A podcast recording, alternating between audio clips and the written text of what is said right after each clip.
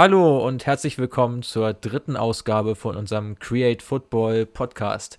Ich melde mich wieder aus dem hohen Norden und begrüße auch wieder Quirin. Wie geht's? Super geht's mir. Schönen Tag gehabt, endlich mal wieder Sonne hier in München. Wochenende war eher kühl. Jetzt habe ich es mir gemütlich gemacht mit einem schönen Paulaner Spezi. Und ich denke, jetzt haben wir einige Themen übers Wochenende, die zusammengekommen sind, die wir mal aufgreifen sollten. Ja, das sollten wir tun, das denke ich auch. Ich war ja die Woche über bei dir, da war es noch nicht so schön vom Wetter her, es war doch recht kalt bei dir. Ich habe ja einen Live-Kinetik-Kurs gemacht bei dir in der Nähe von München. Und ja, jetzt wieder zurückgekehrt, jetzt hier wieder, nehme auch wieder in gewohnter Umgebung auf und habe mir natürlich auch einige Spiele angeschaut. Und da wollen wir dann auch direkt einsteigen, würde ich sagen, mit unserem Matchday-Update. Was war am Wochenende so los im internationalen Fußball? Quirin, welche Spiele hast du so geschaut und was ist dir aufgefallen? Ja, ich war vor allem am Sonntag recht aktiv, habe da eigentlich ab Mittag 12 Uhr angefangen mit dem Atletico-Spiel bis abends zu den letzten Minuten von Real und von PSG gefühlt den ganzen Tag ferngeschaut. Ähm, ja, wie gesagt, Wetter war nicht so toll draußen, da kann man das dann schon mal nutzen.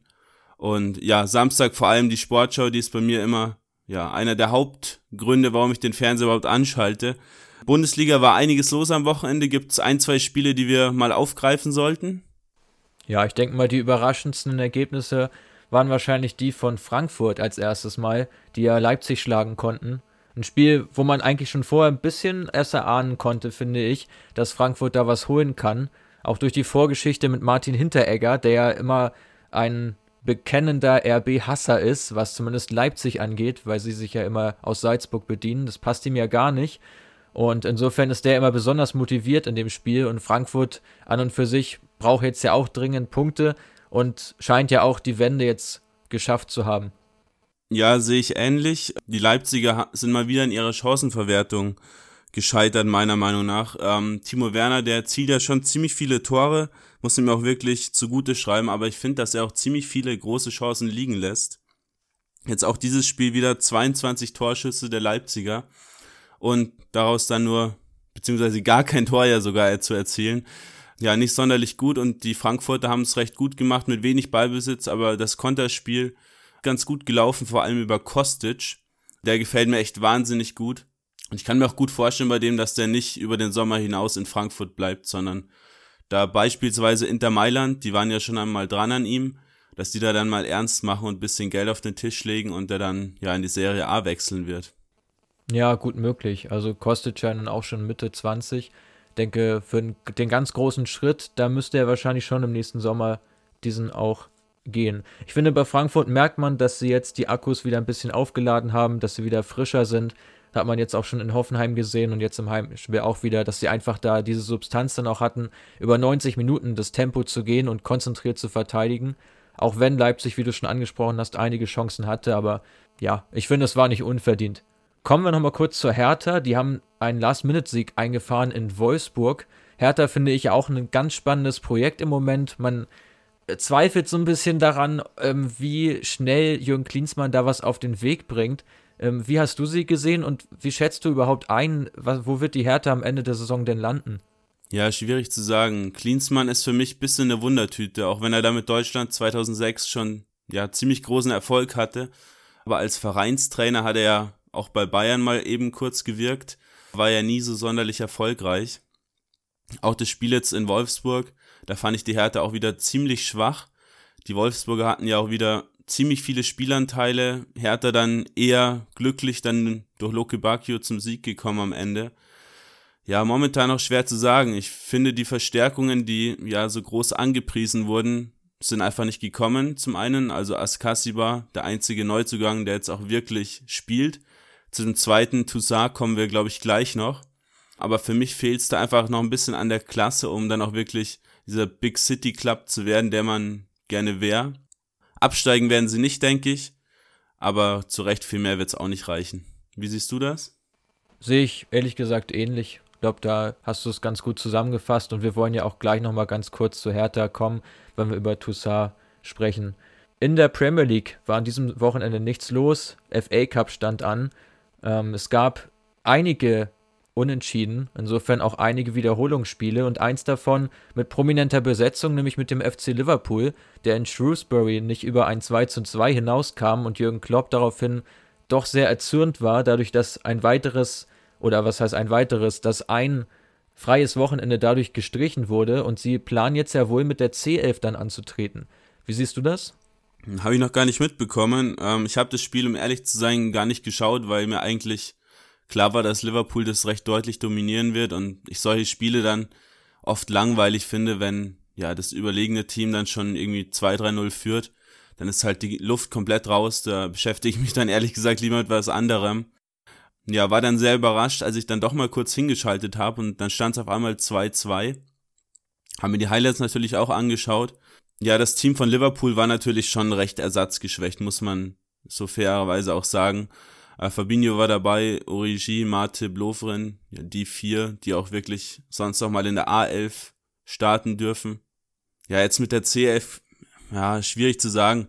Ich finde, der FA Cup ist schon noch mal eine ganze Nummer höher anzusiedeln als der Carabao Cup, weswegen ich den jetzt nicht unbedingt so abschenken würde. Und wenn man da eine einigermaßen eine Mannschaft aufs Feld stellt, sollte man das, auch das Rückspiel gewinnen, denke ich. Ja, ich finde das Spannende daran ist ja, dass diese jungen Spieler dann auch die Chance bekommen, im Anfield zu spielen und da ja diesen Faktor auch dann zu nutzen. Also man hat das ja auch schon gegen Everton gesehen. Das war ja, glaube ich, das, die Partie im Carabao Cup, wo sie auch mit der Zweitbesetzung angetreten sind und das Spiel sogar gewinnen konnten. Einfach auch durch die extrem hohe Motivation der jungen Spieler, die sich dann in einem, in einem Stadion, in ihrem Traum ja letztlich, Traumstadion, sich einmal beweisen können und dann auch noch ein Punktspiel haben, wo es richtig um was geht, ein Pokalspiel. Also ich finde gerade da auch die jungen Spieler zu fördern und den Erfahrungsschatz da zu erweitern, sehe ich eigentlich eher positiv, wenn sie, wenn sie da mal rotieren. Ja, Rotation schön und gut, aber ich, im Endeffekt ist halt trotzdem noch ein wichtiges Pokalspiel meiner Meinung nach. Und das eine Spiel mehr oder weniger wird dann für die ersten Mannschaftsspieler auch nicht, ja, den Kohl fett machen, wie man so schön sagt. Deswegen ja, so eine, also eine 1B-Mannschaft würde ich verstehen, aber jetzt so eine 1C-Mannschaft muss nicht unbedingt sein. Auch wenn die das Spiel wahrscheinlich trotzdem gewinnen würden. Ja, also ich meine, der Hintergrund ist ja so ein bisschen, dass Klopp wohl seinen Spielern für das Wochenende freigegeben hat, wo jetzt das Spiel stattfinden soll und die FA ja zugesichert hat, dass dieses Wochenende spielfrei sein wird. Wir reden von dem Wochenende, ich glaube, 8. und 9. Februar. Und da wurde jetzt eben dieses Spiel angesetzt und da er ja seinen Spielern schon freigegeben hat und die eventuell auch in den Urlaub fahren oder wohin auch immer, wollte er da die Entscheidung nicht wieder revidieren. Ah, okay. Ja, also das habe ich noch gar nicht mitbekommen. Auch mal wieder was Neues gelernt. Ja, okay, das ist dann natürlich was anderes, wobei ich bei Fußballspielern frei haben generell schwer sehe, weil ich meine, die verdienen so viel Geld, die können ihren Urlaub dann auch wann anders nachholen. Ein kurzes Wort möchte ich noch zu dem Rasen in Tranmere verlieren. Hast du das Spiel gegen Manchester United gesehen? Das war ja wirklich ein richtiger Kuhacker. Ja, also die Rede war ja auch von einem Kreisligaplatz in den sozialen Medien. Wurde da ja relativ hoch gespielt. Das ist natürlich auch, ja, dem Wetter irgendwo auch geschuldet. Es hat wieder sehr viel geregnet in England. Ähm, der Rasen natürlich nicht mit den typischen Drainagen ausgestattet der Topclubs. Und so sah dann der Rasen doch sehr ramponiert aus, was natürlich auch dann eine besondere Situation ist, aber auch diesen Pokalcharakter irgendwo wieder ganz gut verkörpert. Ja, das hat mich ein bisschen an, ich glaube, Spielfreunde Lotte waren es, die mal im DFB-Pokal gegen den BVB gespielt haben. Da war meiner Meinung nach auch so ein Acker mal. Kannst du dich daran erinnern? Nee, das, das weiß ich jetzt nicht. Okay. Dann lass uns doch einfach mal einen kurzen Sprung nach Frankreich rüber machen. Ligue A hat gespielt dieses Wochenende. Gab es da überraschende Ergebnisse? Ja, ist halt die Frage, inwieweit man da von Überraschungen sprechen kann. Wir haben ja im Vorfeld schon mal ein bisschen über die Ligue A gesprochen und ich bin eigentlich der Meinung, dass die Liga in dieser Saison echt ziemlich schwach ist. Und zwar Paris zieht mal wieder einsam seine Kreise vorne, hat inzwischen wieder 10 Punkte Vorsprung vom zweitplatzierten Marseille. Und einfach diese Inkonstanz, die ich da sehe in der Liga, die ist doch recht weit verbreitet und einige Clubs hinken da den Ansprüchen auch etwas hinterher. Ja, Lyon, denke ich, dass du damit meinen wirst. Ähm, die spielen eine recht schwache Runde. Ähm, vor allem der Saisonstart war ja recht schwach. Ja, was mich bei Lyon vor allem überrascht, über die haben wir ja zuletzt mal gesprochen, das sind natürlich Rain Adelaide und Depay jetzt raus, schon eine ganze Weile. Ähm, aber ich finde auch, dass sie defensiv einige Schwächen haben dieses Jahr. Äh, Marcelo, der Ex-Hannoveraner, den findest du ja generell nicht so stark. Er hat aber prominente Verstärkung bekommen von Joachim Andersen von Sampdoria, den ich recht gut gesehen habe letztes Jahr und mir auch versprochen habe, dass er da das Team ein bisschen stabilisieren wird, ist aber nicht wirklich passiert. Ja, wobei ich die individuelle Qualität bei Lyon eigentlich noch schon recht hoch sehe. Auch gerade wenn man den Liga-Vergleich dann herbeizieht und wenn man sich eine Mannschaft wie Marseille anschaut, die ja auch durchaus ihre Qualitäten haben, aber aus meiner Sicht müsste Lyon eindeutig die Nummer zwei sein in Frankreich und davon sind sie im Moment ein ganzes Stück entfernt, gerade auch punktemäßig. Ähm, ich weiß nicht, hast du noch mehr zu Lyon? Ja, wo wir gerade bei Lyon sind und vorhin schon über die Hertha gesprochen haben, können wir jetzt natürlich auch noch über Toussaint sprechen. Den haben wir ja vor einer Woche, ich glaube in Folge 2 war es, auch schon mal kurz thematisiert. Der Wechsel zu Hertha ist jetzt fix, 25 Millionen, ähm, wird aber direkt nochmal zurückverliehen für die Rückrunde. Ähm, deine Meinung dazu? Ja, ich denke, aus Lyons Sicht absolut nachvollziehbar. Wir haben ja auch schon drüber gesprochen, dass sie da ein bisschen verletzungsgebeutelt sind im zentralen Mittelfeld. Insofern ihn auch ganz gut noch gebrauchen können. Und der Deal ist natürlich, ja, ist schon sehr viel Geld. 25 Millionen ich glaube, sie haben ihn damals für zweieinhalb oder so geholt. 2015 war es, glaube ich. Insofern auch ein Investment, was sich voll gelohnt hat für Olympique. Ja, und sie werden ihn jetzt auch noch brauchen, weil die Champions League-Qualifikation wird, wird alles andere als leicht. Ähm, da müssen sie sich echt nochmal zusammenreißen und stabilisieren, um auch in der nächsten Saison dann wieder vor allem auch die, die Startgelder zu kassieren. Ja, die Startgelder wird ziemlich sicher kassieren ähm, Marseille, über die hast du gerade schon kurz gesprochen die überraschen mich dieses Jahr wirklich. Die haben sich ja, ja eigentlich nach Ende des Transferfensters noch mit Valentin Rangier von Nantes verstärkt. Der kam ja über diese Emergency Klausel, der man quasi einen verletzten Spieler oder einen Spieler, den man ja nicht mehr rechtzeitig verpflichten konnte, dann nach Ende des Transferfensters doch noch verpflichten kann, ähm, noch geholt. Und der ist auch einer der stärksten Spieler dieses Jahr ähm, laut WhoScored.com der drittbeste Spieler bei Marseille diese Saison. Und da zieht er wirklich super die Fäden im Mittelfeld. Und jetzt haben sie mit Benedetto auch wirklich mal einen Stürmer vorne drin, der dann auch die Vorlagen von Payet verwerten kann. Ja, gefällt mir gut, was André Villas-Boas da aufgebaut hat. Ja, sehr interessanter Fakt auch zu Rongier. Hatte ich gar nicht mehr so auf der Kette, dass der so spät erst dazu gestoßen ist. Aber ich finde, du hast ihn gerade schon angesprochen, Benedetto für mich der wichtigste Transfer, weil es einfach dann auch so ein richtiger Knipser ist, der einfach nur Tore machen will und Tore schießen will und dem auch die Defensivarbeit, glaube ich, relativ egal ist. Und wenn du aber so einen Spieler hast, der die Tore macht und trifft, wird das von der Mannschaft sicher mitgetragen. Und mit Vias Borsch haben sie auch einen Trainer, der sich extrem viel weiterbildet, der, glaube ich, auch sehr viele Sprachen spricht, insofern auch mit dem Team wahrscheinlich ganz gut umgehen kann. Und das, obwohl sie ja mit Lukas Ocampos einen Spieler verloren haben im Sommer, der ja in Sevilla groß auftrumpft. Also das darf man auch nicht unterschlagen. Ja, ich denke, dass der ähm, Wechsel von Ocampos gar nicht so stark ins Gewicht fällt, weil Via Sporsch geschafft hat, Radonjic doch mal zu seiner eigentlichen Leistung bringen zu können. Äh, der war ja unter dem Vorgänger recht außen vor, hat auch genauso wie Due Chaleta K recht wenig gespielt, auch eigentlich gar keine Leistung gebracht, auch glaube ich, nur ein Tor oder sogar gar kein Tor erzielt. Jetzt schon mit drei, vier Saisontoren gut dabei, spielt auch häufiger mal von Beginn an. Ähm, ja, der ist, denke ich, der Schlüssel zum Erfolg, Ocampos gut ersetzen zu können. Ja, und von Frankreich können wir jetzt nochmal einen Sprung wagen und zwar nach Holland und einen kurzen Abstecher machen in die Eredivise. Dort ist Ajax ein bisschen in Straucheln gekommen und es sind nur noch drei Punkte die sie vor AZ Alkmaar liegen, die ja auch eine sehr gute Saison spielen mit vielen sehr jungen Spielern. Ähm, denkst du, AZ hat eine Chance auf den Meistertitel? Nicht wirklich, denke ich. Die haben vorne mit Boadou und Idrissi natürlich zwei super Leute. Äh, dazu Calvin Stengs, alle drei junge Holländer. Ich denke, dass die gut bis Ende hin mitspielen werden, vor allem da ja auch äh, Feyenoord und PSW ziemlich straucheln dieses Jahr vor allem PSW, da gab es ja auch diese Diskussionen um Jeroen Sud und Lars Unnerstall, ähm, wo ja Lars Unnerstall, der Ex-Schalke, jetzt die Nummer eins ist.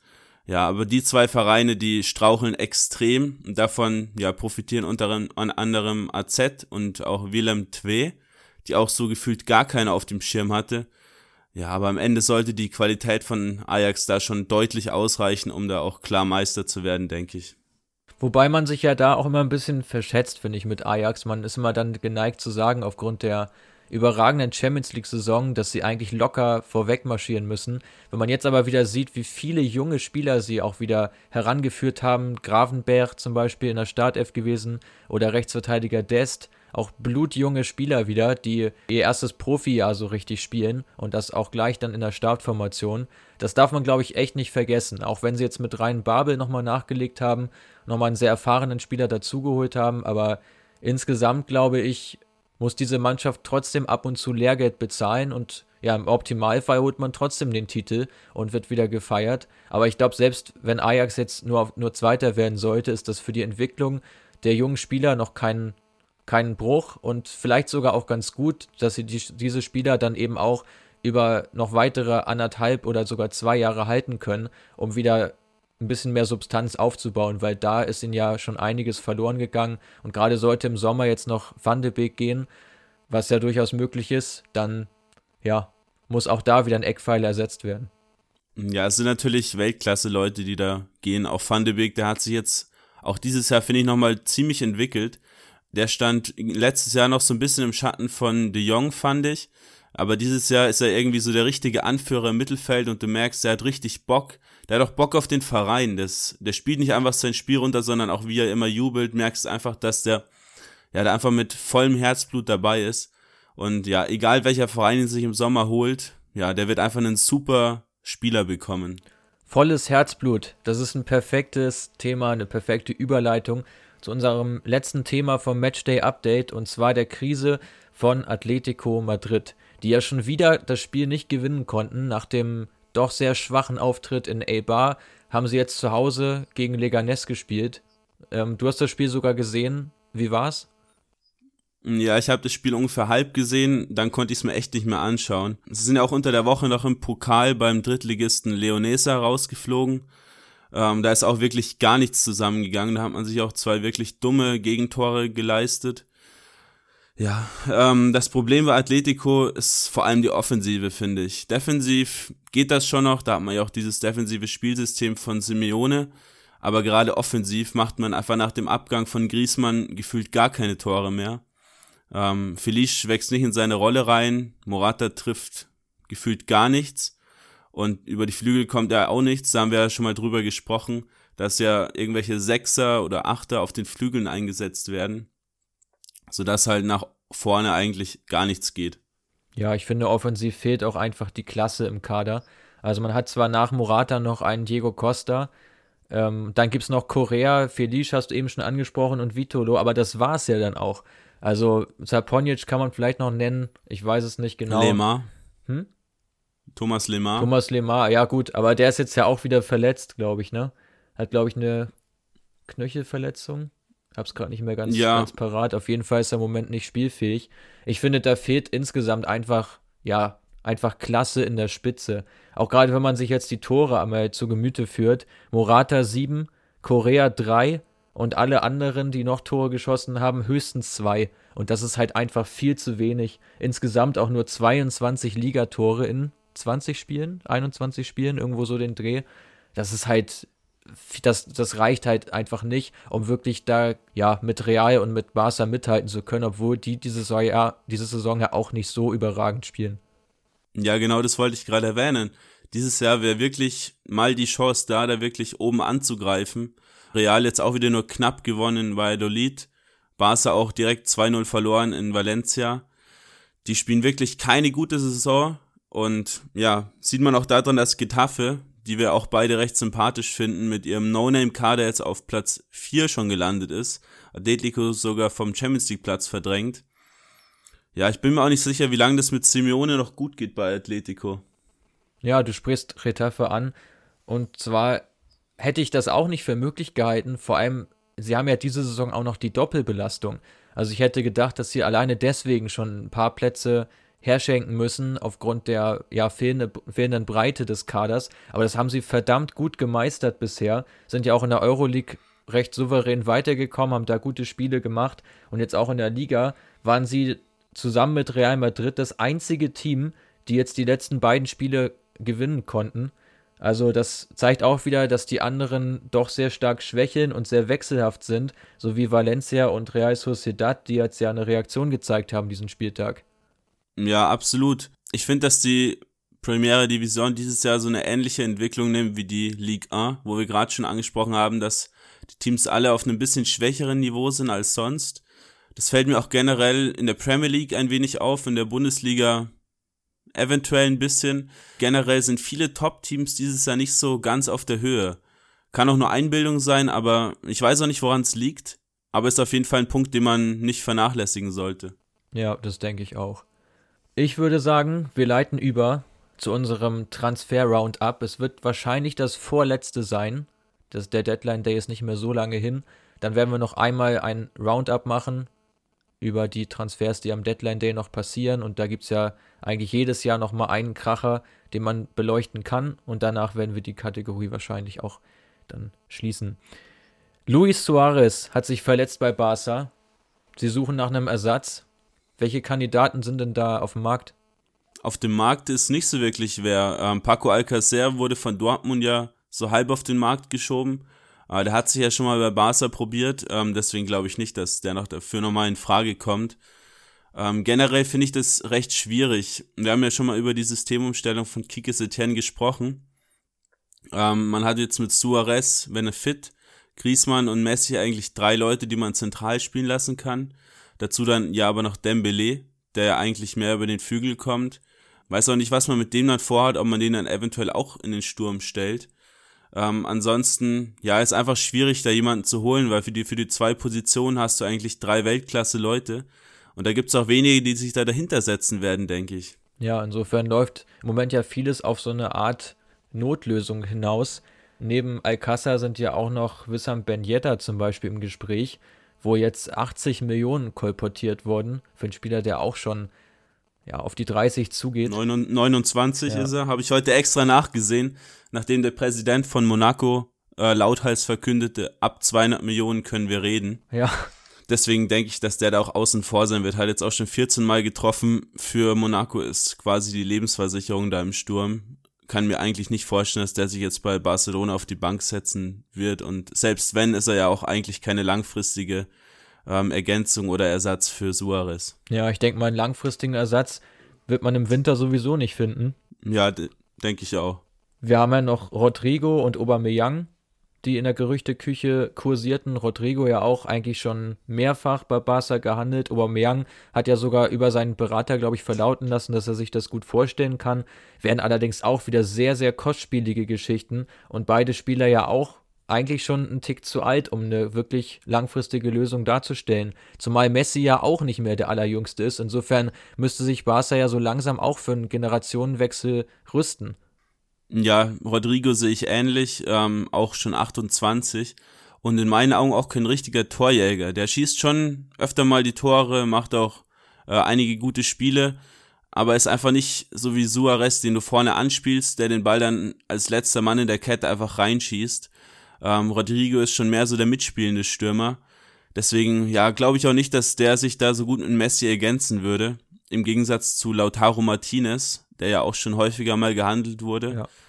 Ähm, da wurde auch häufig diese Ausstiegsklausel von 111 Millionen erwähnt, die ihm Inter ja im Zuge einer Vertragsverlängerung und Gehaltserhöhung abgekauft hat, was aber bei den Mainstream-Medien, glaube ich, noch nicht angekommen ist. Davon habe ich auch gelesen von den 111 Millionen. Du sagst es richtig, die Klausel existiert wohl nicht mehr. Der letzte Name, den ich noch ähm, aufgeschnappt habe, ist Edinson Cavani, der ja sowieso im Sommer wechseln möchte. Allerdings spricht da dagegen, dass das Verhältnis zu PSG ja sehr belastet ist von Barcelona, aufgrund des Neymar-Deals, der damals ja äh, vollzogen wurde. Cavani allerdings könnte sich dann ja wieder sehr gut verstehen mit Luis Suarez. Die beiden spielen ja auch in der Nationalmannschaft zusammen. Auch die Mentalität, denke ich, könnte passen. Er ist dieser typische Torjäger. Er würde wahrscheinlich sogar auch mit Messi ganz gut klarkommen.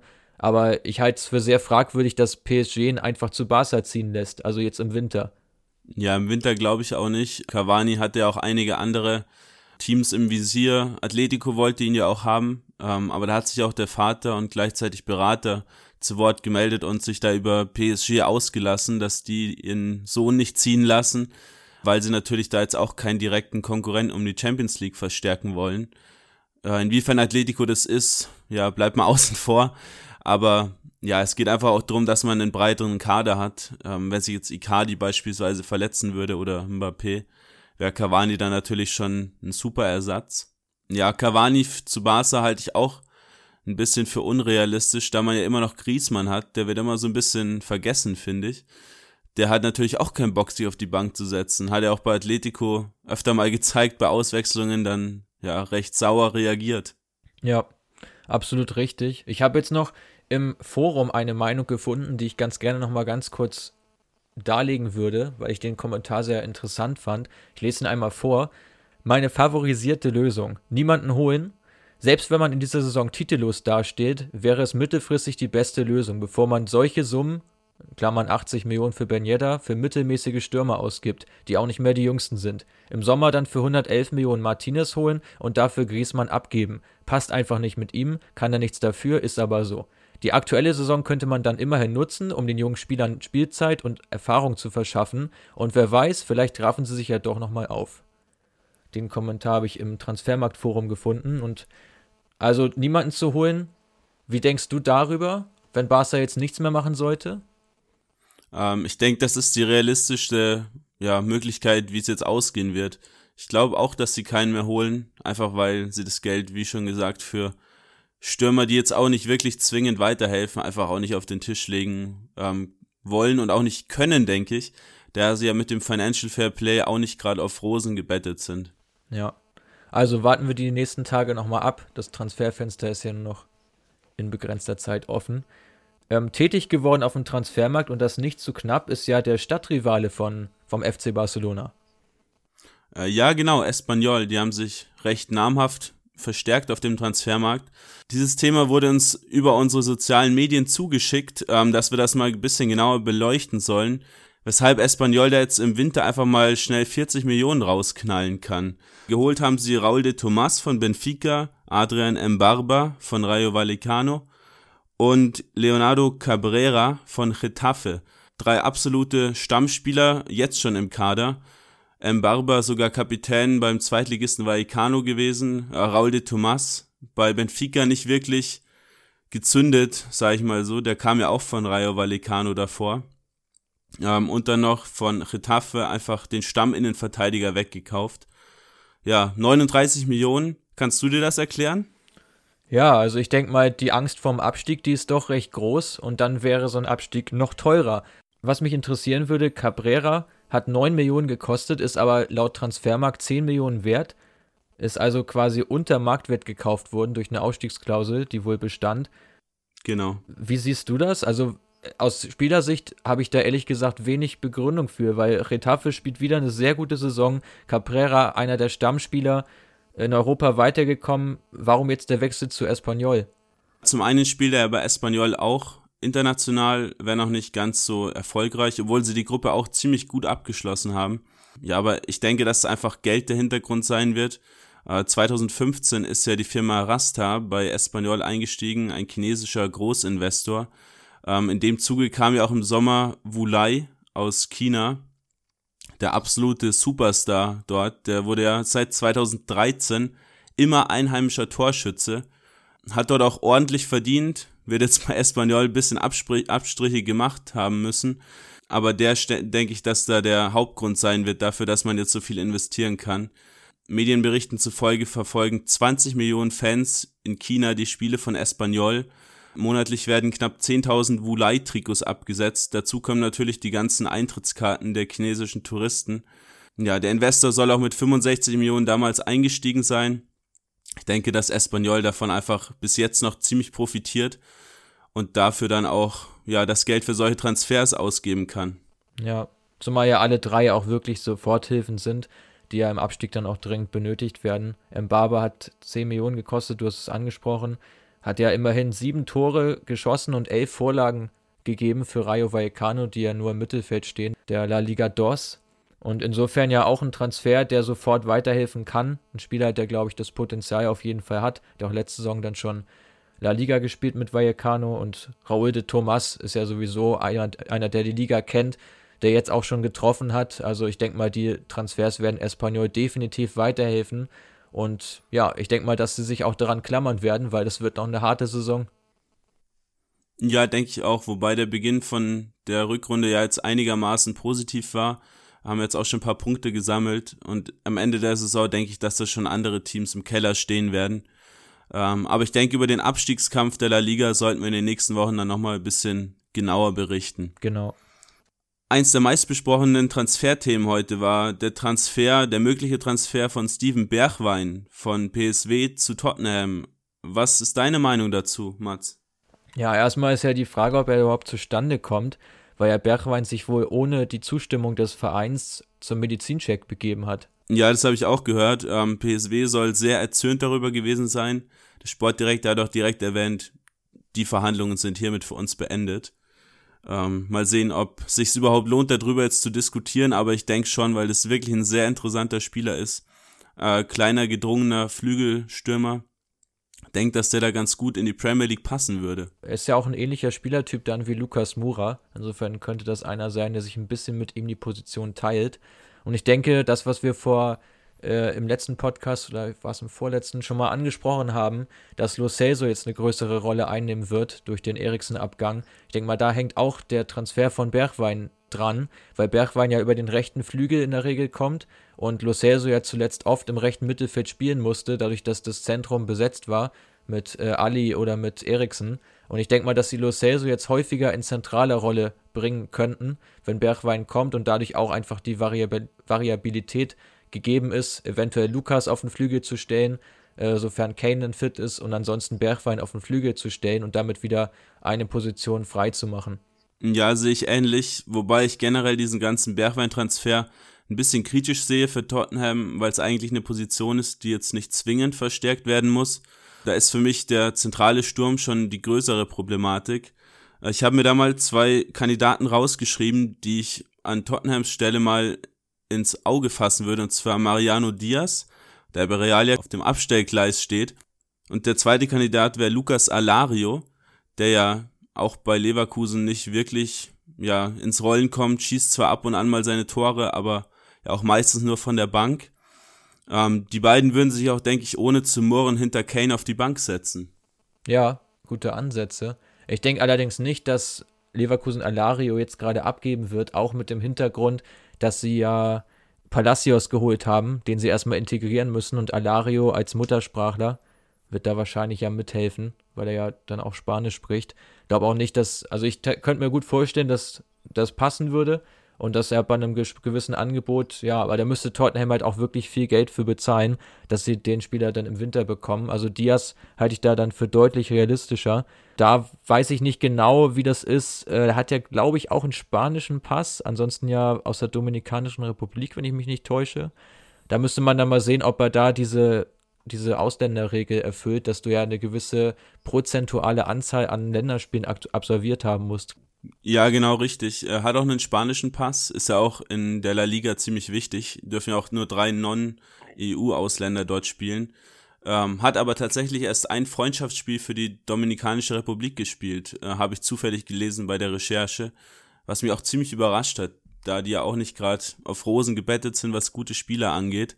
Aber was mir noch aufgefallen ist, Tottenham ist ziemlich knauserig, was die Transfersummen angeht. Haben ja recht lang gar nichts gemacht auf dem Transfermarkt. Dann mit Lo Celso, bei dem sie ja auch eine recht geringe Leihgebühr, ja, was heißt recht gering, 16 Millionen äh, zahlen. Und auch bei Getson, wo sie nur 4 Millionen Leihgebühr zahlen. Bei Willian José waren sie auch nicht bereit, mehr als 20, 30 Millionen zu zahlen. Ähm, denkst du, da fehlt immer noch Geld durch den Stadionneubau oder was ist da der Hintergrund? Ja, das kann ich mir gut vorstellen. Das war sicherlich ein sehr teures Unterfangen und das muss auch erstmal gegenfinanziert werden. Da weiß ich dann auch nicht genau, wie es mit den Bilanzen aussieht bei Tottenham.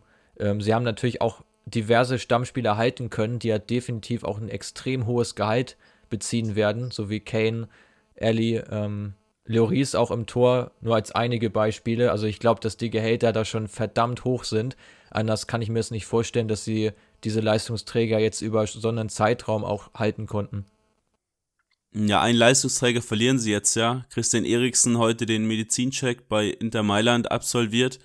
Ähm, ging ja auch schon wie so eine kleine Telenovela in den letzten Wochen immer wieder durch die Medien. Äh, offiziell verkündet ist er noch nicht, ähm, aber da halten wir euch natürlich auf dem Laufenden auf unseren sozialen Kanälen. Da könnt ihr uns auch gerne folgen. Facebook, Instagram äh, sind wir auch natürlich vertreten für euch. Genau. bevor wir zu den großen Ligen weitergehen im Transfer-Update, möchte ich mal kurz einen kleinen Wechsel einschieben und zwar Andras Spora, der ist von Slovan Bratislava zu Sporting Lissabon gewechselt. Kanntest du den Spieler?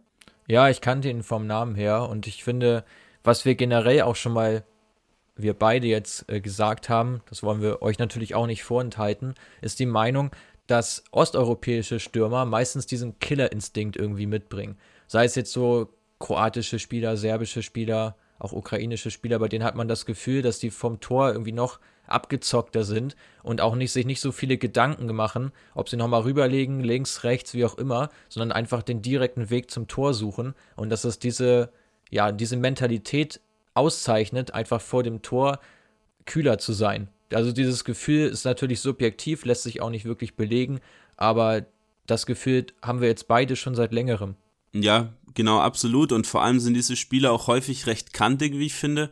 Ähm, da fällt mir jetzt spontan Rebic oder Kramaric ein, die jetzt nicht unbedingt mega bullig sind oder mega groß, aber es ist einfach dieses, diese Gedrungenheit, diese, ja, ich weiß auch nicht so ganz, wie ich es beschreiben soll, aber diese Spieler, die haben auch zu ihrem Körper und dem starken Abschluss auch immer so einen extremen Willen, einfach das Tor zu machen.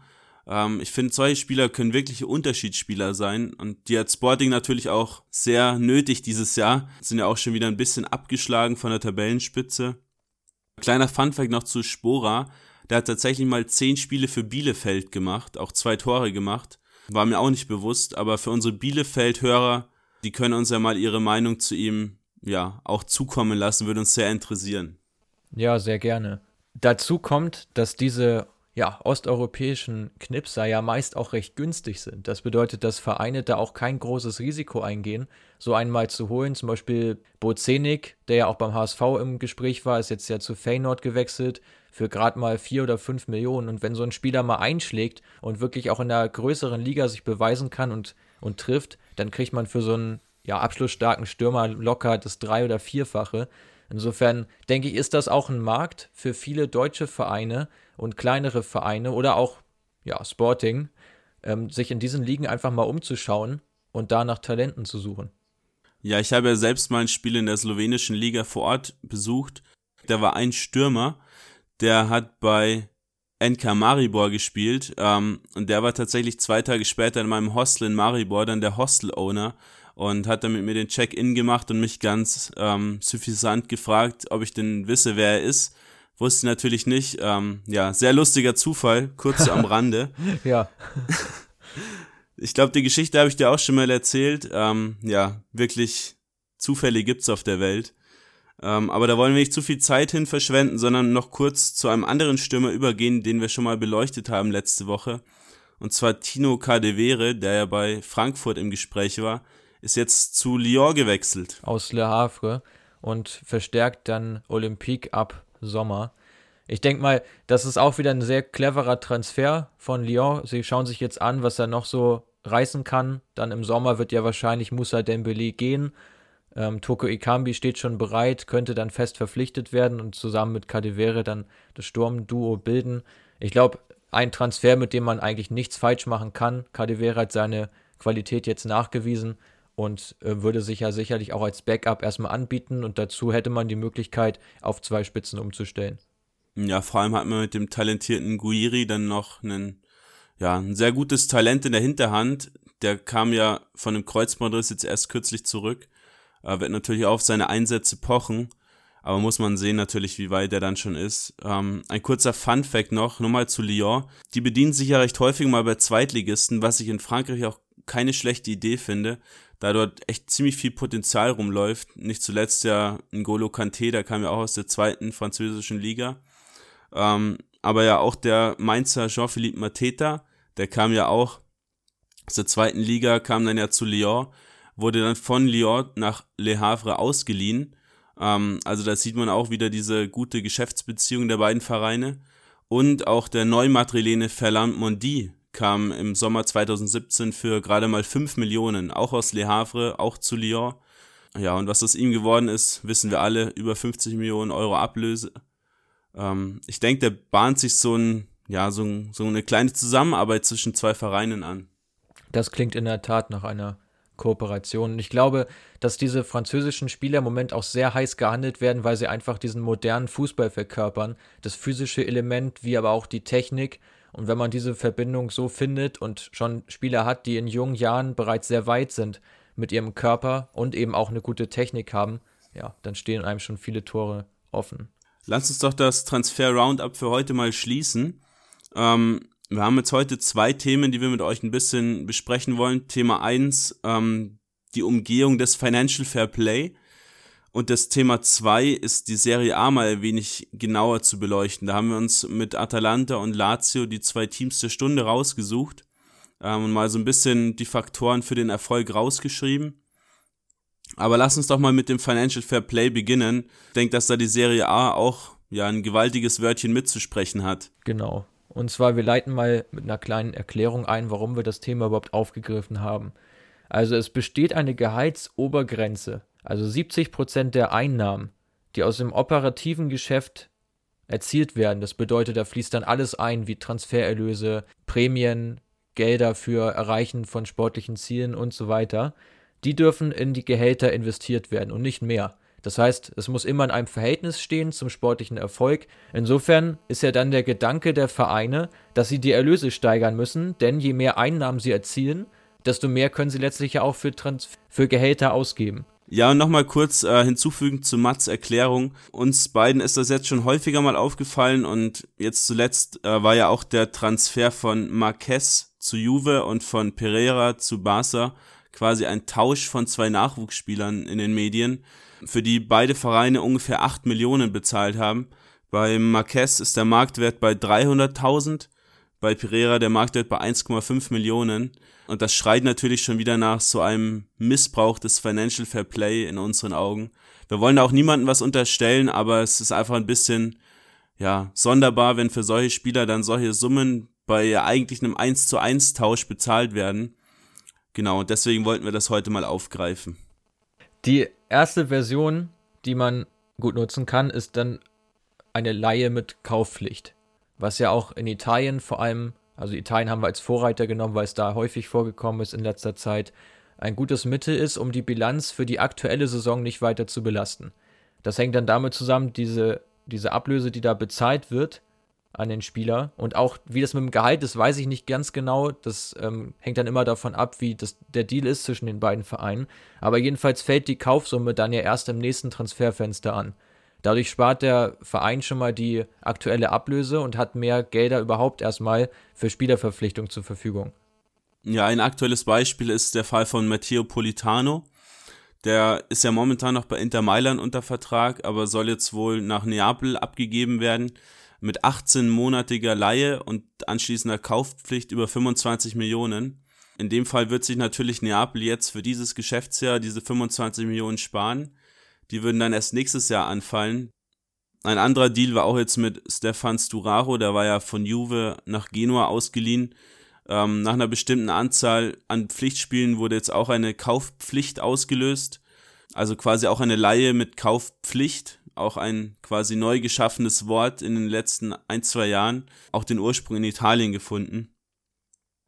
Ein anderes Thema habe ich gerade schon besprochen, und zwar die Tauschdeals mit viel zu hoher Zahlung oder Zuzahlung.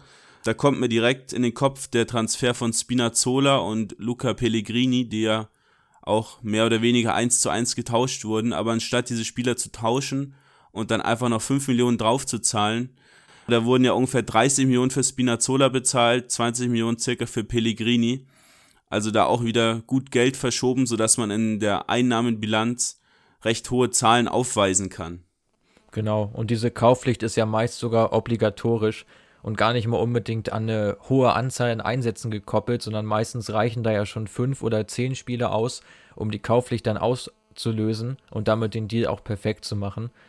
Ein weiterer Punkt, um jetzt nicht unbedingt das Financial Fair Play zu bescheißen, ähm, aber ist schon auch ein Grund, um hohe Einnahmen zu generieren, ist der Transfer von jungen Talenten, ob aus dem In- oder Ausland, jetzt ist mal außen vor. Ähm, aber da, auch da ist Juve ziemlich weit vorne dabei. Ähm, haben sich beispielsweise die Talente Favilli, Cherry, Orsolini, Mandragora, Lemina alle zum Schnäppchenpreis geholt. und dann auch ziemlich teuer abgegeben. Mindestens mal 10 Millionen für jeden. Äh, Mandragora damals ja sogar für 20 Millionen zu Udine. Ja, das liegt daran, dass sie sich einfach mit diesem Namen, den sie haben, ähnlich ja auch wie der FC Bayern, einfach diese ganzen jungen Talente sichern. Die Talente wollen zu dem Top-Club schlechthin, ohne dass sie da generell mal eine Chance hätten, da überhaupt zu spielen. Wenn sie dann natürlich die Qualität haben, werden sie behalten, aber die meisten haben die Qualität eben nicht und werden dann eben teuer an die Vereine weiterverkauft, die solche Spieler eben bitter nötig haben. Und das finde ich auch einfach nicht richtig, dass da quasi die Spieler vom Markt genommen werden, die jungen Spieler, und einfach häufig schon ziemlich jung geholt, weil es ja auch in Italien keine zweiten Mannschaften gibt, werden die dann eben ausgeliehen, ausgeliehen, ausgeliehen. Atalanta Bergamo hatte beispielsweise mal 80 Spieler ausgeliehen und irgendwann dann einfach mit ja, Gewinn wieder verkauft. Und das ist auch immer noch der Fall. Ich habe mir zu Atalanta, da kommen wir ja gleich nochmal im Detail zu, mal rausgeschrieben, wie viele Transfers die eigentlich getätigt haben. Und das ist vor allem durch die Anzahl der Laien halt eine extrem hohe Zahl. Du hast vorhin schon mal den Tausch zwischen Marquez und Pereira angesprochen, den will ich hier auch noch mal ganz kurz erwähnen. Da geht es natürlich dann darum, Umsätze zu generieren und beide Spieler mit einer extrem hohen Ablöse zu bemessen, damit eben bei beiden wieder eine hohe Einnahmequelle besteht. Dadurch steigt natürlich, steigen dadurch auch die Ausgaben, weil es ist ja ungefähr dann der gleiche Preis, beide zahlen 8 Millionen, aber du hast eben diese 8 Millionen auf der Einnahmenseite und die beschert dir dann auch wieder die Möglichkeit, dein Gehaltsbudget weiter auszureizen. Und bei Juve kam jetzt in, ich glaube, vor zwei Wochen auch die Meldung auf, dass sie bei 69 Prozent sind. Das bedeutet, 69 Prozent aller Einnahmen werden für Gehälter aufgewendet. Das bedeutet, da ist Juve am Anschlag und muss natürlich jetzt nach Lösungen suchen und auch Spieler abgeben, einfach nur, um wieder Platz zu schaffen für, für Neuzugänge. Ja, sehr interessanter Fakt, äh, war mir so gar nicht bewusst. Ähm, erklärt wahrscheinlich auch, warum die Ablöse für Marquez ja, wie nicht von mir gerade erwähnt, 8, sondern 8,2 Millionen ist. Ähm, da verdient dann wohl der FC Barcelona noch knapp 200.000 Euro daran, dass sie an, diesen, an diesem Teil, äh, dass sie an diesem Tauschstil teilgenommen haben. Für mich recht unmoralisch. Ich finde auch, dann macht das Financial Fair Play nicht so ganz Sinn, äh, wenn eigentlich die Vereine nur ihre, ihre Juristen damit beschäftigen wollen, könnte man meiner Meinung nach dann auch gleich wieder abschaffen. Ja. Als letzten Punkt habe ich dazu noch, äh, notiert, dass sie ja einige Spiele ablösefrei geholt haben, was ja erstmal dann gut klingt, andererseits aber auch bedeutet, dass diese Spieler meist ein sehr hohes Gehalt haben. So gerade wenn man an Rabiot denkt, ähm, an Emre, Emre, Can Aaron Ramsey auch noch. Genau, Ramsey auch noch. Und da kommen dann natürlich auch einige zusammen. Äh, dazu natürlich Ronaldo ist ja völlig klar. Der wird auch nicht gerade wenig verdienen. Und das steigert natürlich dein Gehaltsbudget enorm, weil diese Spieler ja keine Ablöse gekostet haben, dann ein dickes Handgeld bekommen und eben auch ein entsprechend hohes Gehalt. Weswegen es für Spieler dann ja immer attraktiv ist, auch gerade nach Italien zu gehen, weil du da ja, glaube ich, auch steuerlich recht gut wegkommst in der Serie A. Da gibt es in Italien so eine Regel, dass Spieler, die die letzten zwei Jahre im Ausland, also nicht in der Serie A gespielt haben, ähm, einen viel geringeren Steuersatz haben, womit auch beispielsweise Leute wie Lukaku, der jetzt gekommen ist, auch Ronaldo, zwar natürlich das verdienen, was sie verdienen wollen, aber die Vereine eben ein geringeres Bruttogehalt auszahlen müssen ähm, und somit dann natürlich auch wieder Geld gespart werden kann. Ja, perfekt. Nach dem Fakt habe ich gesucht, ich hatte es nicht mehr ganz präsent. Also danke für die Erklärung. Ich würde sagen, wir bleiben in der Serie A, springen aber mal den Verein und gehen zu Lazio Rom. Die hatten jetzt ja das Derby gegen AS Rom, das du wahrscheinlich auch verfolgt hast. Und wir wollten mal generell über die Gründe sprechen, warum Lazio so erfolgreich ist im Moment. Ja, gerne. Ähm, Spiel habe ich natürlich verfolgt. Lazio recht schwach gestern. Für alle, die nicht so häufig Lazio-Spiele schauen, ja, womöglich jetzt nicht so eine Überraschung, dass das Spiel recht ausgeglichen war. Ich hatte es eigentlich schon ein bisschen deutlicher für Lazio erwartet. Die haben in den letzten Monaten echt krass gut gespielt. Sorry für den Ausdruck. Aber seit dem Spiel in Bergamo, als sie 0 zu 3 zurücklagen, das war am 19. Oktober, und dann am Ende noch ein 3 zu 3 draus gemacht haben, wurde jedes Ligaspiel, bis auf das gestern, gestern ist die Serie gerissen, gewonnen. Ausreißer gab es in der Euroleague, da sprechen wir aber gleich nochmal drüber. Warum denkst du denn, dass die Laziali dieses Jahr so stark sind? Ja, ich glaube, das Geheimnis liegt bei Lazio in der Konstanz. Sie haben ja mit Simone Inzaghi einen Trainer, der jetzt seit über dreieinhalb Jahren Coach ist, was ja in der heutigen Zeit auch eine extreme Zeitspanne bedeutet, gerade bei einem Verein wie Lazio, wo es doch immer viele Unruhen auch gibt im Umfeld des Vereins, man schnell nervös wird, aber das hat man komplett abgelegt und ja, vertraut dem Trainer, hat ihm hat ihn einfach aufbauen lassen, eine Mannschaft entstehen lassen und ich sehe ihn als Architekten des Erfolgs, also ich sehe ihn als, als wesentlichen Faktor dafür, dass sie ja so erfolgreich sind und jetzt ja auch eine sehr große Konstanz zeigen. Ja, sehe ich ähnlich. Ähm, witzig war ja, dass Insagi eigentlich nur der Ersatz ist für Bielsa, den sie ja verpflichtet hatten vor Insagi. Der hat aber nach zwei Spielen direkt wieder den Hut geworfen. Dann sollte eigentlich ein, ein neuer, ja gut bezahlter Trainer kommen. Präsident Lotito war aber ein bisschen knauserig und hat dann nur quasi den Ersatzmann Insagi übergangsweise geholt. Dass es mit ihm jetzt so gut läuft, kommt natürlich sehr überraschend aber ist einfach auch dem geschuldet, dass Insagi sein, sein Spielsystem, dieses 3-5-2 oder 3-4-1-2 mit Luis Alberto auf der 10 eben ja super anwendet auf sein Team. Da weiß jeder, was der Nebenmann macht. Haben auch eine sehr, sehr konstante erste Elf, wechseln da auch ziemlich wenig. Es wird wenig rotiert, die Ersatzspieler kommen auch recht wenig zum Einsatz. Und Luis Alberto, ich habe ihn gerade schon angesprochen, spielt neben Giro Immobile eben auch die Saison seines Lebens. Also auch an den Statistiken gehabt zu lesen, Luis Alberto extrem erfolgreich in dieser Saison, hat schon auch einige Vorlagen gegeben, kreative Momente versprüht und sorgt, ja, sorgt dafür, dass Immobile in Szene gesetzt wird. Und ich glaube, die beiden sind auch die wesentlichen Faktoren im System von, La na, von äh, Lazio, die Unterschiedsspieler, wie man sie so schön betitelt, die einfach dann in engen Spielen den Ausschlag geben für die Laziali. Ich habe dazu nochmal zu deinem Fakt, dass die elf auch so zusammenspielt, notiert, dass neun der elf Stammspieler schon über 80 Serie A-Einsätze haben. Das heißt, die sind absolut Liga erfahren und die meisten spielen auch in der Konstellation jetzt schon einige Jahre zusammen. Und das macht sich dann auch mit der Zeit bemerkbar, dass die Abläufe einfach komplett automatisiert sind. Ja, der Haufen ist einfach total eingeschworen. Im Mittelfeld haben sie dann noch Milinkovic Savic, so der vermeintliche Star neben Immobile und Luis Alberto natürlich, den du auch gerade nochmal erwähnt hat, hattest. Ansonsten haben sie eigentlich viele, ja, No-Names ist vielleicht der falsche Begriff, aber viele, ja, durchschnittliche Spieler eigentlich im Kader. Zum Beispiel Radu, auch Lulic, die jetzt bei größeren Vereinen eigentlich nie wirklich auf dem Zettel standen, aber einfach über diesen Kampf und diese Eingeschworenheit und einfach auch diese Sicherheit zu wissen, was das Spielsystem hergibt, einfach zu deutlich besseren Spielern werden, als sie eigentlich sind. Ja, das sehe ich ganz genauso. Und dazu haben sie ja mit Joaquin Correa noch einen Spieler dazugeholt, der auch diese Kreativität versprüht, der auch mal etwas Unerwartetes macht, was ja sonst einigen Spielern etwas abgeht, die doch sich recht starr an das System halten, aber ihren Part ja super erfüllen. Ich glaube, die Mischung stimmt total bei Lazio in dieser Saison. Die sind einfach ja sehr gut eingespielt und haben, wie gesagt, schon diese Mannschaft so zusammengehalten und da sehe ich auch ein paar Parallelen zu Napoli unter Sarri, die ja auch extrem wenig rotiert hatten, da ja noch, noch mehr Qualität in der Offensive hatten insgesamt auf den einzelnen Positionen, aber auch da ja kaum gewechselt haben und dadurch eben diese Konstanz erst zustande kam. Ja, ich denke, die Parallele, wie du sie gerade gezogen hast, klingt gut. Kann man auch zu den internationalen Auftritten ziehen. Ähm, Napoli hat ja auch regelmäßig die Euroleague abgeschenkt unter Sarri, in die sie dann ja teilweise abgerutscht sind. Lazio ist auch jetzt direkt sang- und klanglos in der Euroleague ausgeschieden. In, gut, die Gruppe war nicht einfach äh, mit Celtic, Ra und Klüsch. Woran das liegt, kann ich nicht so ganz beurteilen. Ich denke, es liegt einfach an der, an der schwachen Bank, die Lazio hat. Ja, die Spieler 12, 13 sind vielleicht noch in Ordnung, aber alles, was danach kommt, ja, fällt dann einfach ab.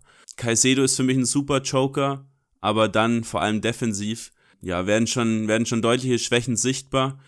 Und ja, da hat man einfach nicht die Qualität, denke ich, da auf mehreren Hochzeiten zu spielen. Ja. Weshalb man dann womöglich, ich weiß nicht, ob es Vereins vorgegeben war oder es dann einfach aufgrund der Überspieltheit passiert ist, die Euroleague dann ja abgeschenkt. Das sehe ich genauso. Ich habe jetzt auch ein paar Alternativen nochmal notiert zum, zur normalen Startelf. Das spielen dann mit Patrick und Bastos, zwei Spieler, die eigentlich auch eher unteres Serie A-Niveau haben, würde ich sagen.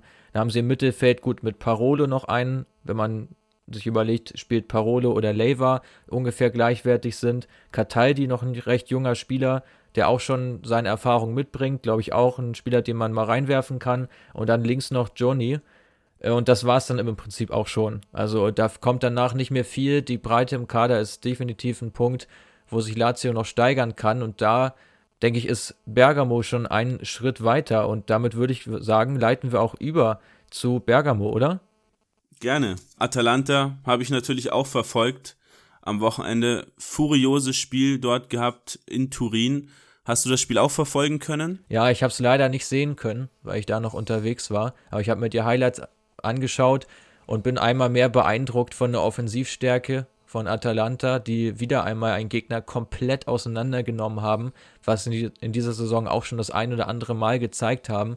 sind wirklich furiose Siege, die teilweise eingefahren werden und wirklich eine mannschaftliche Leistung, die gar nicht genug zu loben ist. Ich hatte das Glück, dass ich vor zwei Jahren ein Spiel sehen konnte von Atalanta, damals in der Euroleague-Quali und war da schon angetan von der, von der Geschlossenheit, wie sie auftreten, dass sie auch sehr variabel sind, über beide Flügel kommen können, aber auch durchs Zentrum kommen können. Also man kann sich nie so richtig auf Atalanta einstellen. Ja, und ich denke, dass du Atalanta auch ziemlich gut mit Lazio vergleichen kannst. Spielen ja ein ähnliches System, wenn nicht sogar ja eins zu eins das gleiche. Ähm, auch die Offensive das absolute Prunkstück.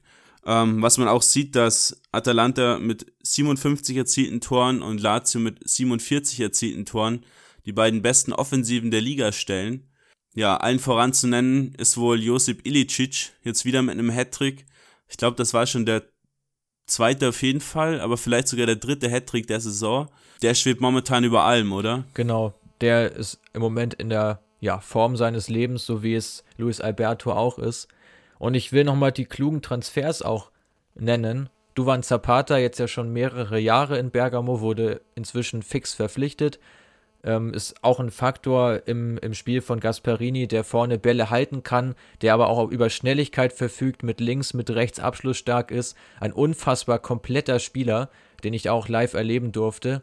Also ich weiß gar nicht, warum er nur in Bergamo spielt. Für mich könnte der auch ganz woanders spielen, wenn er noch ja etwas, etwas eigennütziger vielleicht auch wäre. Aber so, ja, ist es halt auch ein guter Teamplayer. Sie haben mit Muriel noch einen sehr st schnellen Stürmer dazugeholt und vor allem aber auch, und das ist für mich auch einer der cleversten Eins Einkäufe in der gesamten Serie A-Saison bisher, nämlich der von Ruslan Malinowski. Ja, Malinowski, von dem schwärme ich ja immer so sehr. Ähm, das hast du dich hoffentlich auch mal mit ihm befasst absolut starker Box-to-Box-Spieler, richtig schöner Achter, kam aus Belgien, ähm, ist er gebürtiger Ukrainer und ist auch wirklich unter dem Radar geschwommen, auch wenn er eine echt starke Saison in Belgien in Gent hatte.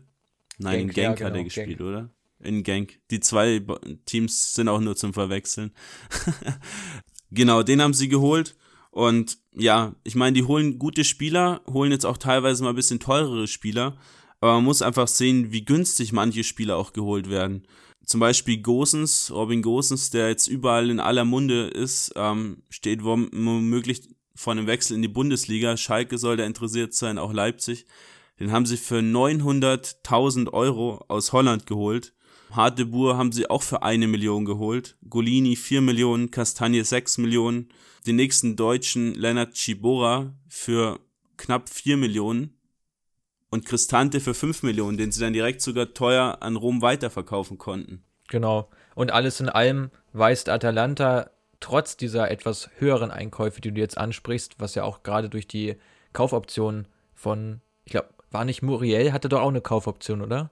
Nee, Muriel haben sie sogar fix verpflichtet. Haben sie so, haben sie so geholt? Okay. Genau, der hat, hat knapp, knapp 13 Millionen gekostet. Ja. Weisen sie einen Transferplus auf von 48 Millionen. Also da ist dann der Deal von ähm, Kulusewski. Da ist dann der Deal von Kulusewski schon mit eingerechnet. Insofern, wenn man die 35 abzieht, sind es aber immer noch 13 Millionen Gewinn. Und das ist, finde ich, echt eine Seltenheit bei den Top-Vereinen, die jetzt ja wirklich, also Bergamo spielt jetzt ja wieder eine extrem starke Saison und stehen der letzten in nichts nach und haben trotzdem noch einen Gewinn erwirtschaftet. Das finde ich zeugt schon von ausgesprochener Qualität auch im Management. Ja, du musst einfach sehen, Leute wie Kessier, Conti, Gagliardini, Cristante, alle für über 20 Millionen verkauft. Äh, nächsten Sommer kommt dann noch die Ablöse für Mancini dazu, der ja auch wieder ein typisches Modell mit Kaufpflicht äh, nach Rom gewechselt ist. Aber diese No-Names, die sie dann als Ersatz holen, machen ihre Sache einfach wahnsinnig gut. Ähm, Leute wie Freuler, Jim City, auch Palomino. Die Abwehr ist nicht sonderlich top besetzt von den Namen her, aber ich finde einfach, dass sie hinten solide geschlossen verteidigen mit ihrer Dreier- bzw. Fünferkette und dann einfach schnell nach vorne spielen, aber auch mal ruhiger spielen können, das Passspiel bisschen länger aufziehen, aber einfach immer super Ideen haben, um dann eben doch zum guten Torabschluss zu kommen und dann einfach die Chancen auch eiskalt zu nutzen. Ja, und ich finde, dass vor allem auch die Breite stimmt in der Innenverteidigung. Also jetzt hat man mit Caldara, der noch, der neu zurückgekommen ist, Toloi, Jim City, Palomino und Marcielo haben sie ja wirklich einige Spieler auf ungefähr einem Niveau, die auch alle wirklich sehr gutes Serie A-Niveau haben. Und ich finde, das zeigt so ein bisschen auch dieses Wachstum von Atalanta, dass sie einfach auf den Positionen recht hochwertig besetzen und kaum Spieler dabei haben, die eigentlich gar keine Chance auf Einsätze haben. Also letztlich sind wirklich alle Spieler, die im Kader stehen, irgendwo wichtig und kommen auf ihre Einsätze. Ja, richtig. Und es wird ja auch fleißig rotiert. Gerade auf den Außenverteidigerpositionen hat man da auch gute Leute, die man da mal reinbringen kann. Kastagne ist da häufig nur Ersatz. Die Kaderbreite generell stimmt in meinen Augen. Wenn man da noch ein, zwei Leute eventuell dazu nimmt im Mittelfeld, wird es auch nicht schaden. Wobei die Leute, die da jetzt momentan spielen, einfach auch gefühlt nie verletzt sind. Ähm, so wie zum Beispiel der, der Motor der Mannschaft Martin de Roon, äh, Pasalic, den sie aus Chelsea ausgeliehen haben. Ja, die Spieler, auf die kannst du dich komplett verlassen. Da brauchst du eigentlich auch nicht mehr dringend nachrüsten. Und das weiß natürlich auch der Trainer Giampero Gasperini. In meinen Augen eigentlich nur ein Durchschnittstrainer. Bis jetzt. Ja, wobei er ja wirklich jetzt auch viel Erfolg hat mit der Mannschaft und Atalanta sich jetzt ja in den letzten Jahren völlig rausentwickelt hat aus dieser grauen Maus und wirklich auch für etwas steht. Nämlich für ein sehr variables Offensivspiel. Und ich glaube, dass Gasperini da auch profitiert von der guten Arbeit des Managements und auch davon, dass das, das Teamgefüge einfach stimmt, dass, glaube ich, die Spieler einfach gut zueinander passen und diese Hierarchie einfach da ist, dass die Spieler sich da ja miteinander messen wollen, dass es nicht diesen schon auch Konkurrenzkampf gibt, aber eben nicht auf Biegen und Brechen, sondern dieser Team Spirit einfach enorm vorhanden ist. Und ich glaube, davon profitiert Gasparini auch. Und natürlich auch von seiner Erfahrung. Er ist ja auch kein Novize mehr. Ist jetzt, glaube ich, weiß gar nicht das Alter genau. 62, 62 ist 60 er. sein, ja, genau, 62. Also schon auch ein Spieler, der, äh, ein Trainer, der sehr viel erlebt hat und jetzt eben auch aus seinen Erfahrungen die richtigen Schlüsse ziehen kann. Ja, was vielleicht noch interessant hinzuzufügen ist, dass Atalanta sehr gute Kontakte nach Afrika pflegt, zu einigen Fußballschulen. Ähm, haben da unter, unter anderem auch Frank Kessier geholt aus der Elfenbeinküste und Musa Barrow aus Gambia. Barrow wurde jetzt diesen Winter verkauft für auch knapp 15 Millionen wieder, also das nächste deutliche Transferplus. Kam damals für 200.000. Ich weiß nicht, inwiefern diese Kooperation mit diesen Fußballschulen noch aufrechterhalten werden, da doch recht wenige Spieler dann den Schritt schaffen. Ähm, aber das ist natürlich auch ein Pool, den wenige Vereine nutzen und wenn man den effektiv zu nutzen weiß, kann man da einige Rohdiamanten ausgraben. Ja, das denke ich ganz genauso. Ich würde sagen, wir reden jetzt nochmal ganz kurz darüber, welcher von den beiden Vereinen denn am ehesten in Frage kommt für Platz 3. Wir haben natürlich auch noch die Roma in der Verlosung, aber ansonsten denke ich, sind wir uns recht einig, dass es einer dieser drei Vereine werden wird hinter Juve und Inter. Wie schätzt du die Chancen ein? Ja, ich denke, die, die Laziali ähm, aus Rom werden das am Ende der Saison machen, da sie einfach so konstant sind. Immobile schießt alles kurz und klein in der Liga. Vierter Platz wird, denke ich, ein bisschen interessanter. Die Roma und Bergamo einen Punkt getrennt voneinander. Äh, wobei die Roma ja auch etwas schwächelt, haben ja auch wieder ihren Kader ein bisschen umgekrempelt im Sommer, einen neuen Trainer geholt. Da kann Atalanta, denke ich, schon davon profitieren. Und ich würde es mir auch wirklich wünschen, wenn sie da mit ihrem äh, neuen, umgebauten Stadion dann tatsächlich auch mal Champions League-Spiele in der eigenen Stadt durchführen dürften. Ja, das sehe ich ganz genauso. Also verdient haben sie es auf jeden Fall. Ich bin da echt ein bisschen hin und her gerissen. Ich glaube auch, dass die Erfahrung von Lazio vielleicht den Ausschlag geben könnte, dass die Dritter werden. Hoffe aber, also ich hoffe ganz klar, dass Atalanta das Rennen macht, aufgrund ihres Spielstils, der mir dann doch einfach noch mehr, noch besser gefällt, dieses bedingungslose nach vorne spielen, was ja auch manchmal nach hinten dann losgehen kann und dann Spiele vielleicht mal unentschieden ausgehen oder verloren werden. Wir haben dann noch die Frage notiert im Vorfeld dieser Folge, ob Atalanta von einer schlechten Arbeit profitiert, die eben von der Roma, du hast sie gerade angesprochen, geleistet wird, die jetzt einen großen Umbruch hatten, auch immer noch und darunter leiden, dass sie nach dem Abgang von Sportdirektor Monchi den halben Kader ausgetauscht haben und jetzt mit Fonseca auch einen neuen Trainer haben. Milan, die ja seit Jahren in der Umstrukturierung sind und eigentlich auch nicht mehr die Spieler holen können, wie damals, aufgrund der Tatsache, dass sie jetzt auch seit einigen Jahren von der europäischen Bildfläche etwas verschwunden sind. Und bis zum letzten Jahr war ja auch bei Inter, Inter Mailand das Problem gegenwärtig, dass da viel schlechtes Management betrieben wurde.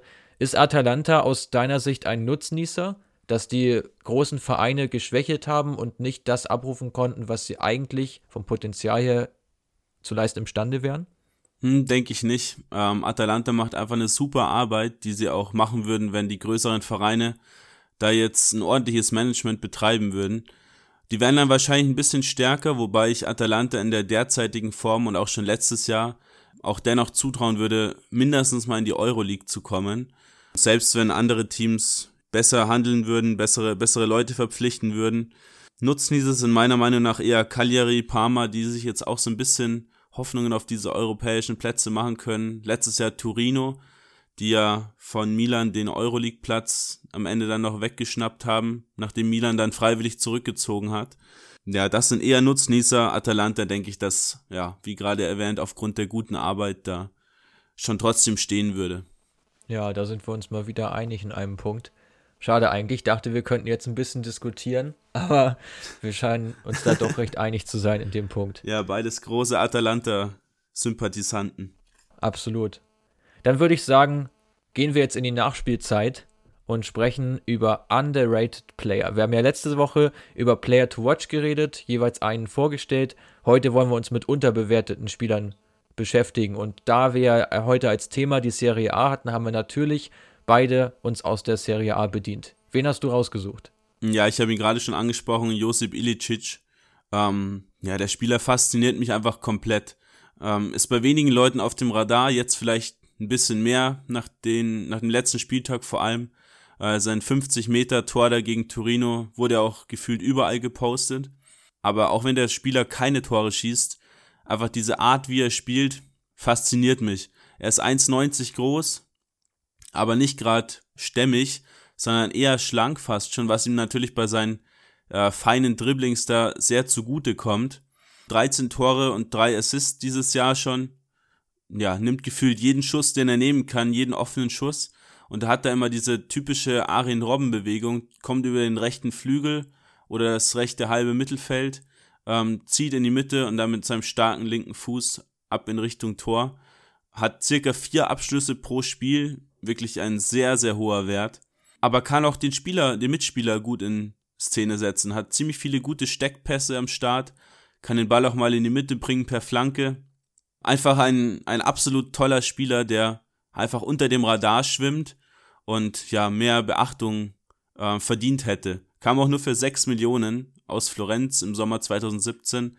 Also auch einer dieser äh, Schnäppchen-Einkäufe, die Bergamo getätigt hat. Wen hast du? Ja. Ja, und warte noch kurz zu Ilicic. Also in dieser Saison zeigt er ja wirklich sein, sein volles Potenzial und wird jetzt ja auch sichtbar dann für die großen Vereine. Also mich beeindruckt am meisten eigentlich sein enges Dribbling, du hast es eben schon etwas angesprochen. Trotz seiner Körpergröße ja wirklich sehr, sehr feine Füße und wirklich auch auf engem Raum in der Lage, Lösungen zu finden, die man ihm eigentlich so körperlich gar nicht zutrauen würde. Also wirklich ein ganz außergewöhnlicher Spieler.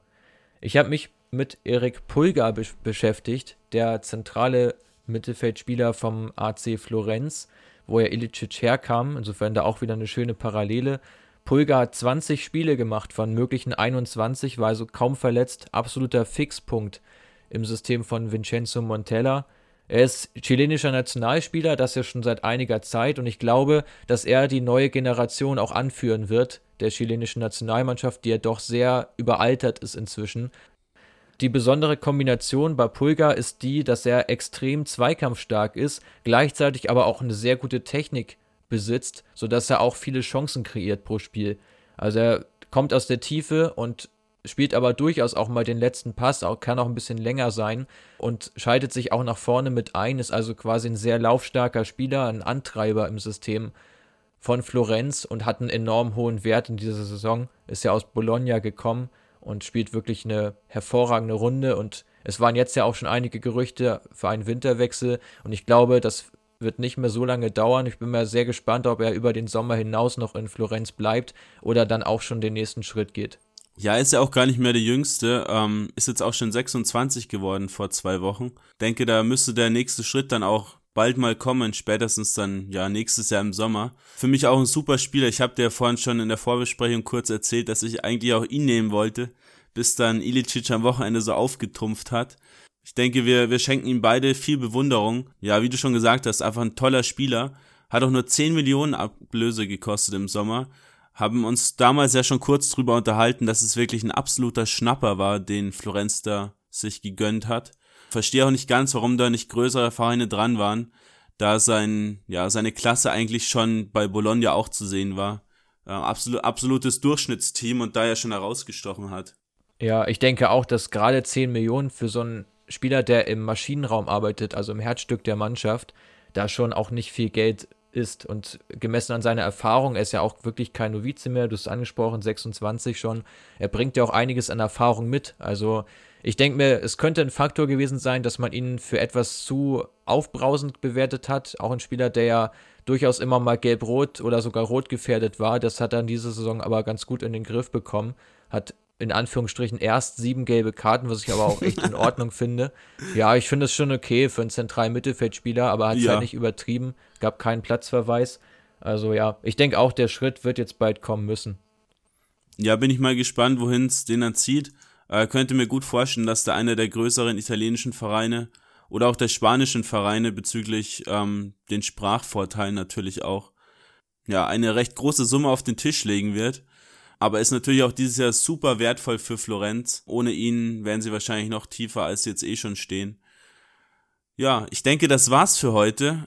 Dein Abschlusswort zur heutigen Folge. Ja, hat mir sehr viel Spaß gemacht. Ebenso. War schön wieder mit dir über die Serie A heute mal zu reden, bisschen ausführlicher. Wir haben uns ja auch sonst schon viel immer über die italienische Liga ausgetauscht und dürfen das unser Wissen heute auch mit euch teilen. Und ja, wir hoffen, dass euch die Folge gefallen hat und dass wir uns auch beim nächsten Mal dann wieder hören mit unserer Folge zum Deadline Day, die dann nächsten Montag erscheinen wird. Genau, nächsten Montag ähm, werden wir dann ausführlich nochmal über alles sprechen, was diesen Winter passiert ist. Jetzt gleich steht bei uns beiden erstmal eine kleine Analyse des Spiels Bournemouth gegen Arsenal an. Das wird dann bei euch schon gelaufen sein. Mal sehen, ob sich da Bournemouth ein bisschen stabilisieren kann, auch wenn es nur der Pokal ist. Äh, sonst bleibt uns nicht viel zu sagen, als freut uns, dass ihr bis hierhin noch dran geblieben seid. Wie immer könnt ihr alle Folgen nachhören bei Spotify, Apple Podcasts, Deezer, wo auch immer in eurer Podcast-App. Folgt uns gerne auf Facebook unter Create Football. Auf Instagram sind wir auch vertreten.